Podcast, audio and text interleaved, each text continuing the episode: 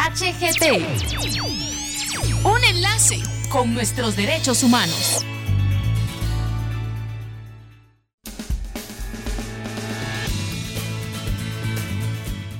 les damos la bienvenida a PDHGT, el espacio de la Procuraduría de los Derechos Humanos. Hoy nos acompaña el defensor de los pueblos indígenas, Byron Paredes, y nos trae el tema la situación de salud de los pueblos indígenas ante la pandemia por COVID-19.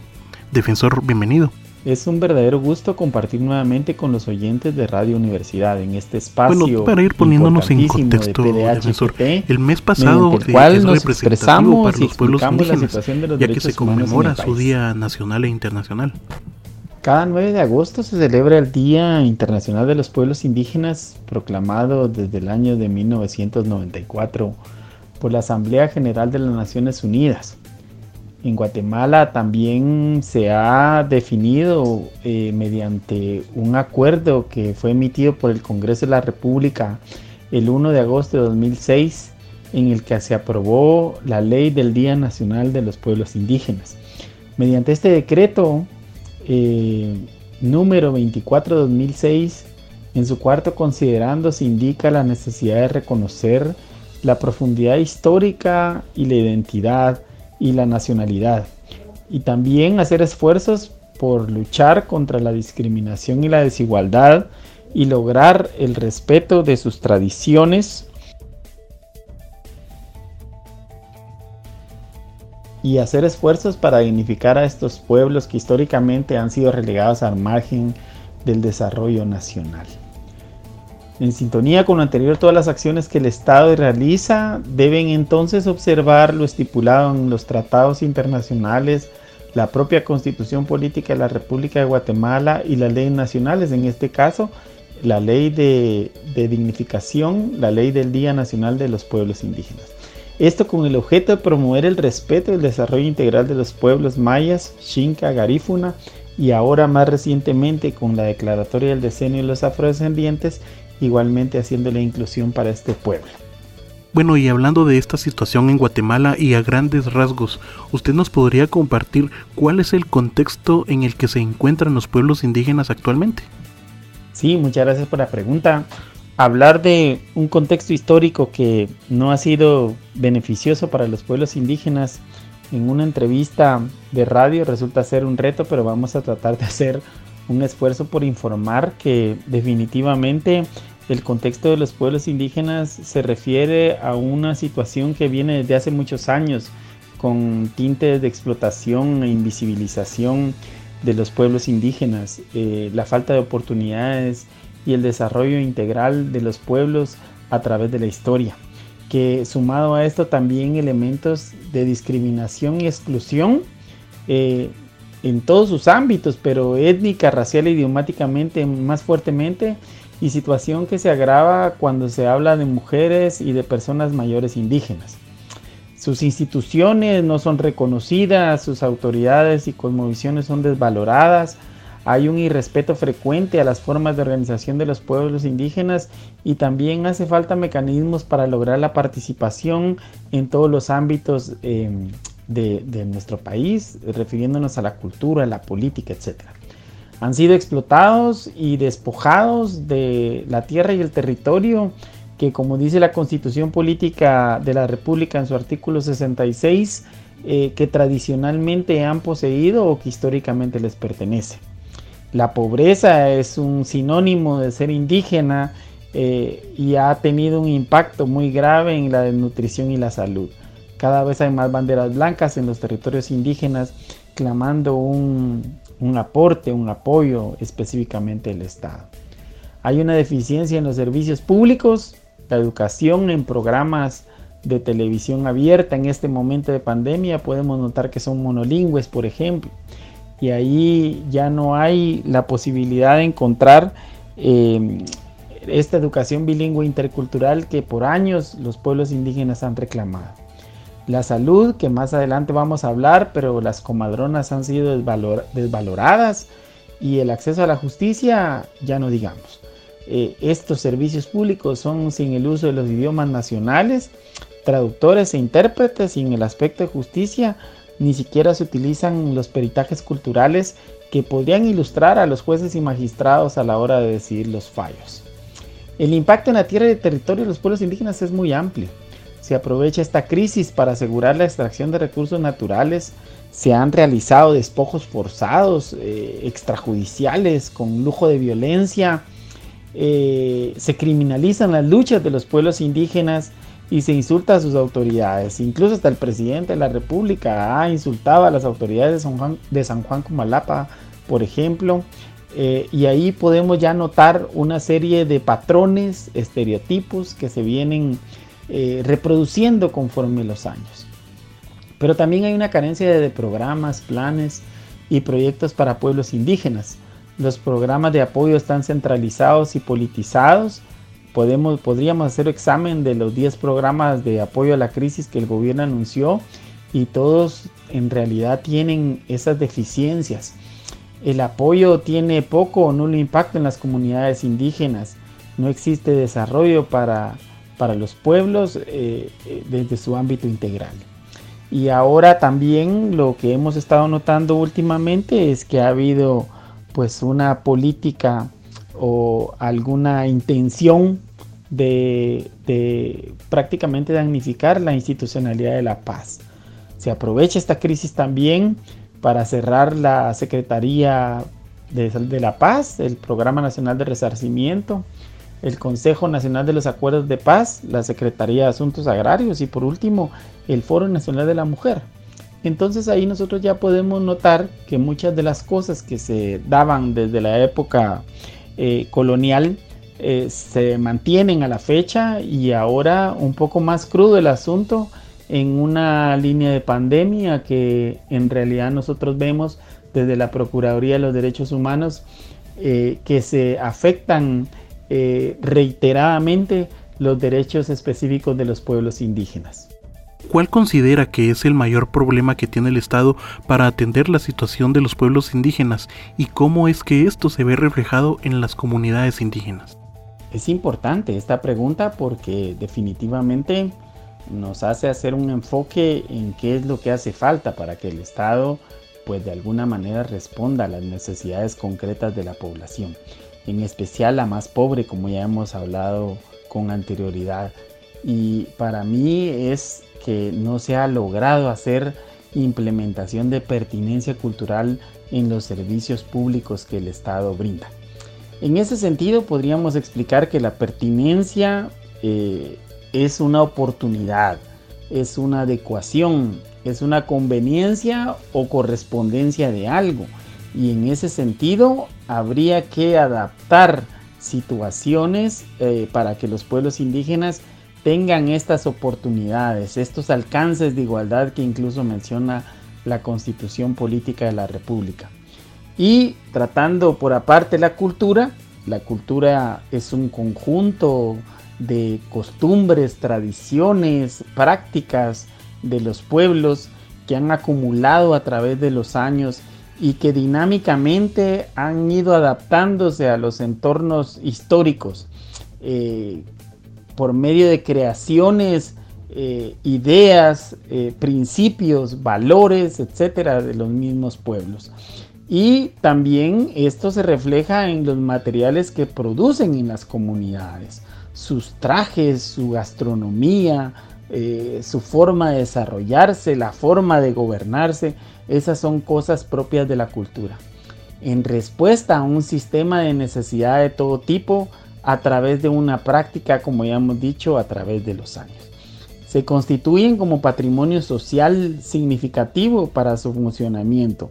Y esos valores, esas costumbres, esos, uh, esas prácticas son transmitidas, empleadas y modificadas permanentemente. Por eso nosotros vemos que al menos en la forma de gobernarse, en la revitalización que se está haciendo de muchas autoridades indígenas, las transmisiones que se dan de los conocimientos, eh, incluso son con personas muy jóvenes. Eh, y eso permite eh, dar nuevos aires y nuevos respiros a las autoridades indígenas. Eso sin descuidar esos patrones que, que no deben desprenderse de ese legado tradicional eh, que ostentan las autoridades que figuran como ancianos, eh, no desde el punto de vista de, de personas mayores, sino desde el punto de vista de su conocimiento y sabiduría aplicada en sus pueblos.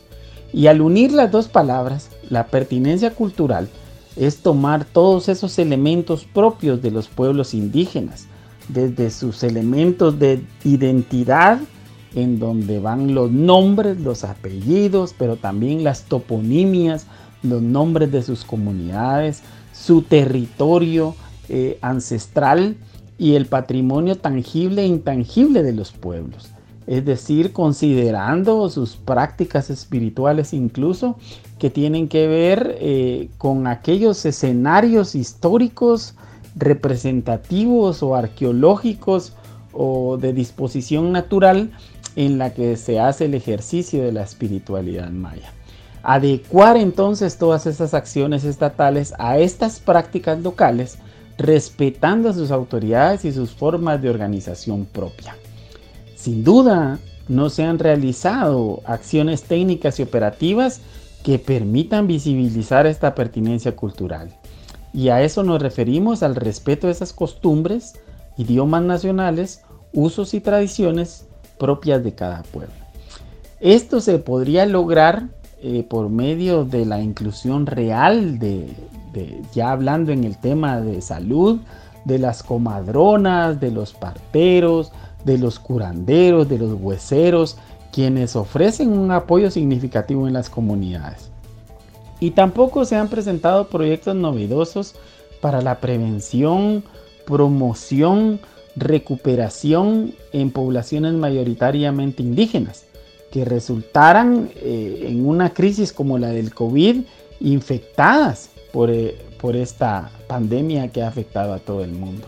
Es decir, en este momento hablar de la salud en pueblos indígenas desde una óptica de atención del servicio público de salud oficial, eh, podríamos decir que empieza desde el inicio con esta deficiencia en cuanto a la incorporación de la pertinencia cultural. ¿Cuáles considera que son las deficiencias que no permiten hacer las adecuaciones correspondientes en la salud del país y de los pueblos indígenas? Creo que esto es importante hablarlo.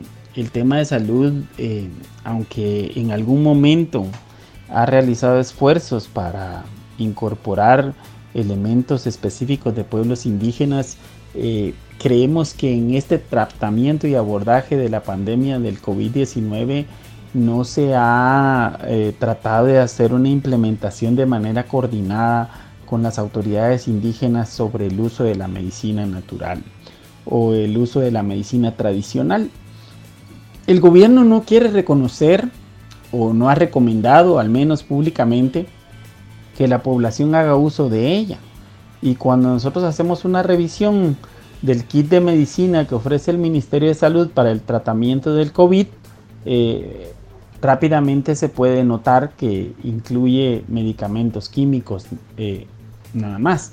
Y en ese sentido, pues ha sido incluso científicamente comprobado que el uso de la medicina tradicional de los pueblos indígenas podría resolver en gran medida la situación que ahora estamos enfrentando. De hecho, muchas comunidades indígenas eh, han definido hacer eh, prácticamente tratamientos eh, para poder este, contener eh, la pandemia del COVID-19 y les ha resultado en sus comunidades y recomiendan ellos en, en, todos los medios y mecanismos que tienen, utilizan las radios comunitarias para informar de qué cosas deberían de tomar en las comunidades. Pero otro problema es que no se ha tomado en cuenta la situación particular de los pueblos indígenas. Eh, esta pobreza que estamos mencionando reiteradamente el día de hoy eh, nos lleva a entender de que no en todas las comunidades se dispone de agua potable para el lavado de las manos eh, y las condiciones adecuadas de vivienda no las tienen en muchas comunidades y que estas circunstancias en la actualidad son cruciales para la salud de la población indígena. También no se han contado con información certera y suficiente a nivel local y que ésta tenga pertinencia cultural, es decir, que sea trasladada en los idiomas nacionales, eh, sobre cuál es la situación real de la pandemia. Y esto ha ocasionado problemas como los vividos en San Lucas Tolimán hace algunos días y más recientemente los destrozos que se ocasionaron en la municipalidad de Joyabasquiché. Y es que como no tienen claridad sobre las medidas que el gobierno ha implementado en materia de salud ni también y tampoco de seguridad, pues la gente cae en alguna crisis social y en ese sentido se pueden ver manifestaciones como las que ahora hemos notado en estos casos que señalo. Otra cosa es que el reporte de pruebas realizadas y casos de COVID-19 entre los datos que brindan de las personas que han sido positivas, los recuperados y fallecidos, presenta sin duda debilidades e inconsistencias. Eh, para conocer la situación a nivel comunitario municipal, eso todavía se complica más, por lo que no se entiende eh, cuál es la verdadera situación de la pandemia en este momento y cómo está afectando localmente eh, en, pues, en las comunidades. Dentro del sistema de salud nacional, el personal mayablante es limitado y la atención a las usuarias, por ejemplo, eh, se ve limitada en estas características de la atención con confianza que debería generar el hecho de que le hablen en sus propios idiomas. Eh, y además no se permite la interacción de estas pacientes que van acompañadas con las comadronas. Y ahí volvemos al tema de que siguen siendo desvaloradas las comadronas en la función social que realizan. Estos elementos sin duda ya dan una visión bastante amplia de lo que hace falta incorporar, situaciones que a la fecha no han mostrado avance significativo, indicando la unidad de atención de la salud de los pueblos indígenas e interculturalidad en una verificación que hizo la Defensoría de Pueblos Indígenas, que su mayor problema es no contar con presupuesto específico que pueda abonar en el desarrollo de estas acciones pero tampoco se hacen algunos esfuerzos para hacer coordinaciones interinstitucionales para ir solventando estas deficiencias que se tienen ya por muchos años.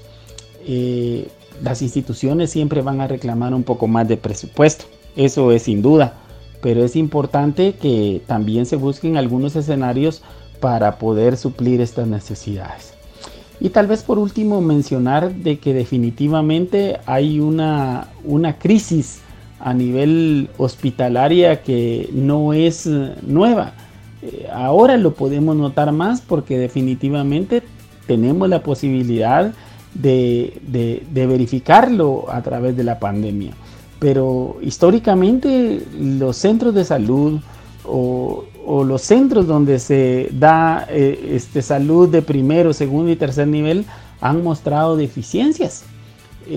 no hay medicamentos, no hay médicos, no hay camas, no hay insumos y en ese sentido nosotros podemos decir de que definitivamente eh, solo estamos ampliando esos problemas eh, que han sido ya históricos en el país. ¿Qué recomendaciones son las que haría la PDH para poder mejorar la situación actual de la salud de los pueblos indígenas? Para contestar esta interrogante definitivamente hay que hacer un análisis de que el sistema de salud es uno de los servicios básicos que se requieren para que exista un desarrollo en las comunidades indígenas. Y desde mi óptica es necesario implementar una estrategia de respuesta basada en los indicadores sociales de los pueblos indígenas, tomando en consideración aspectos demográficos y sociales, aspectos económicos, no es lo mismo hacer programas y proyectos en tierras donde definitivamente la pobreza no es extrema, eh, donde las condiciones ambientales son también adversas. Eh, hay que tomar en consideración estos, estos mm, indicadores que hablan sobre el desarrollo sostenible, los famosos ODS, en el que tiene que ver mucho el género, las poblaciones indígenas, porque todas tienen sus características especiales y específicas, eh, elementos de cohesión social, temas de juventud, tecnologías de información y comunicación. Es preciso mejorar la difusión, por ejemplo, de todas las medidas y todos los sistemas que incorpora el Ministerio de Salud para que tengan un impacto preventivo en las comunidades, pero también de atención. Es decir, de que se deben utilizar mecanismos apropiados para que la información llegue a los pueblos indígenas.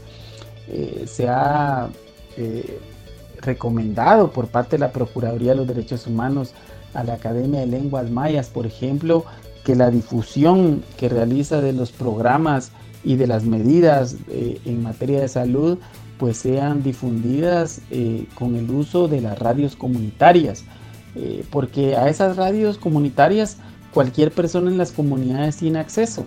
Y cuando hablamos, por ejemplo, de medios tecnológicos como el Internet o, o cable, televisión por cable, definitivamente no todas las personas tienen la posibilidad de accesar a esos servicios. Y otro aspecto importante es que en estos indicadores se deben mejorar las estadísticas de toda la actividad que se, que se genera a raíz de la pandemia del COVID-19.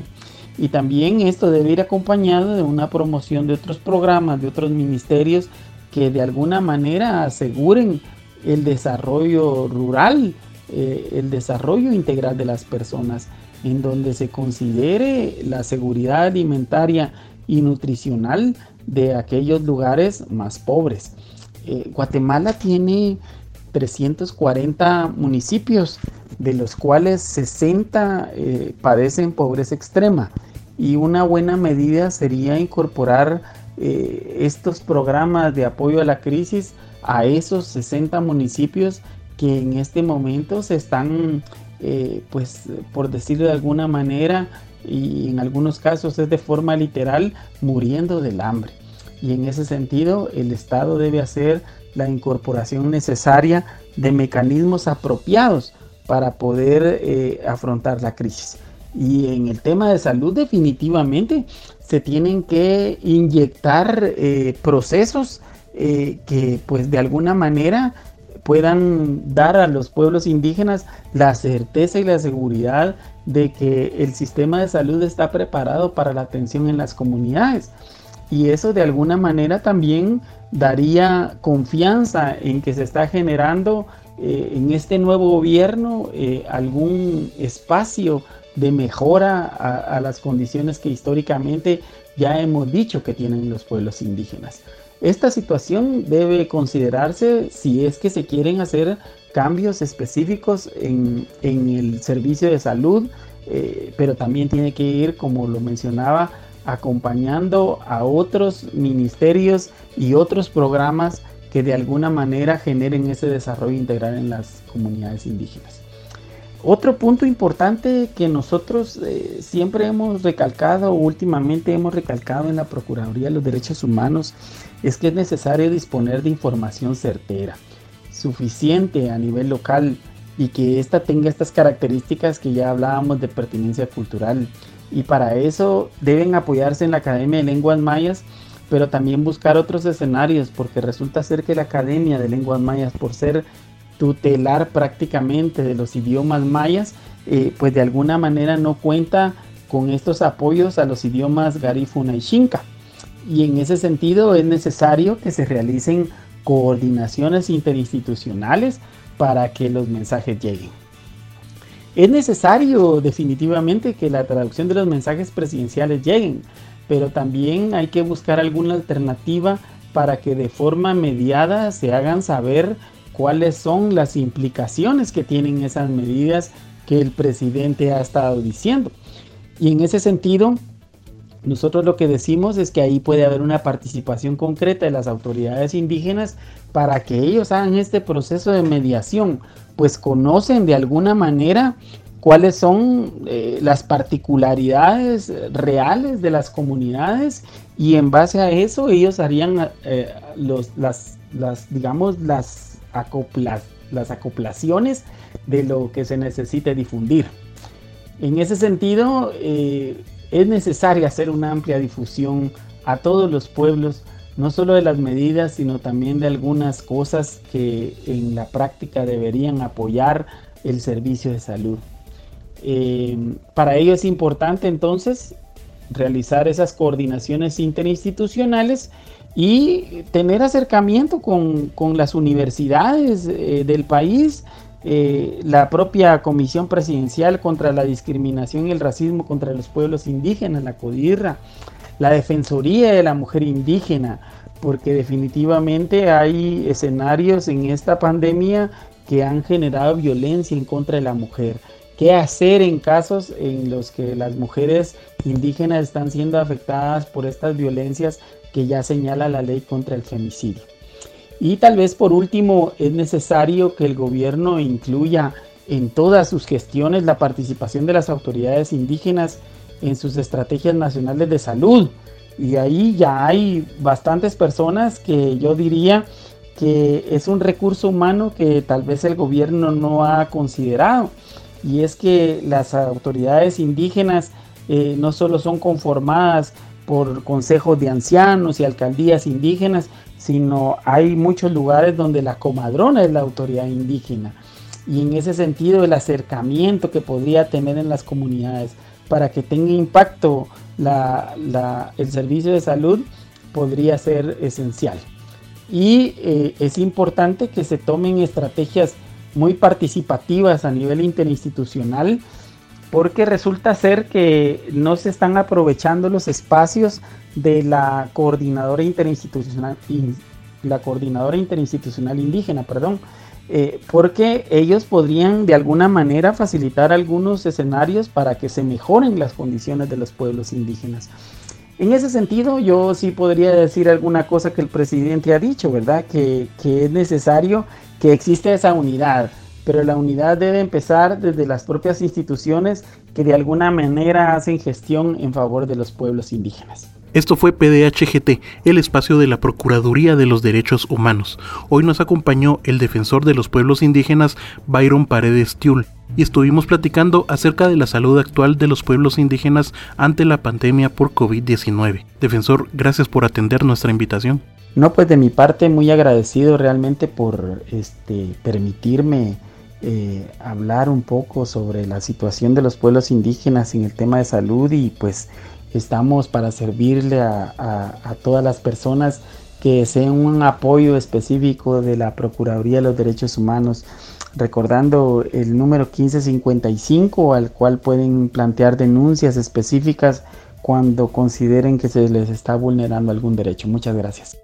Y siempre recordarles que tienen el 1555 y el correo electrónico denuncias.pdh.org.gt a su disposición las 24 horas del día, los 365 días del año. En nombre del Procurador de los Derechos Humanos Jordán Rodas Andrade, muchas gracias por escucharnos. PDHGT. Un enlace con nuestros derechos humanos.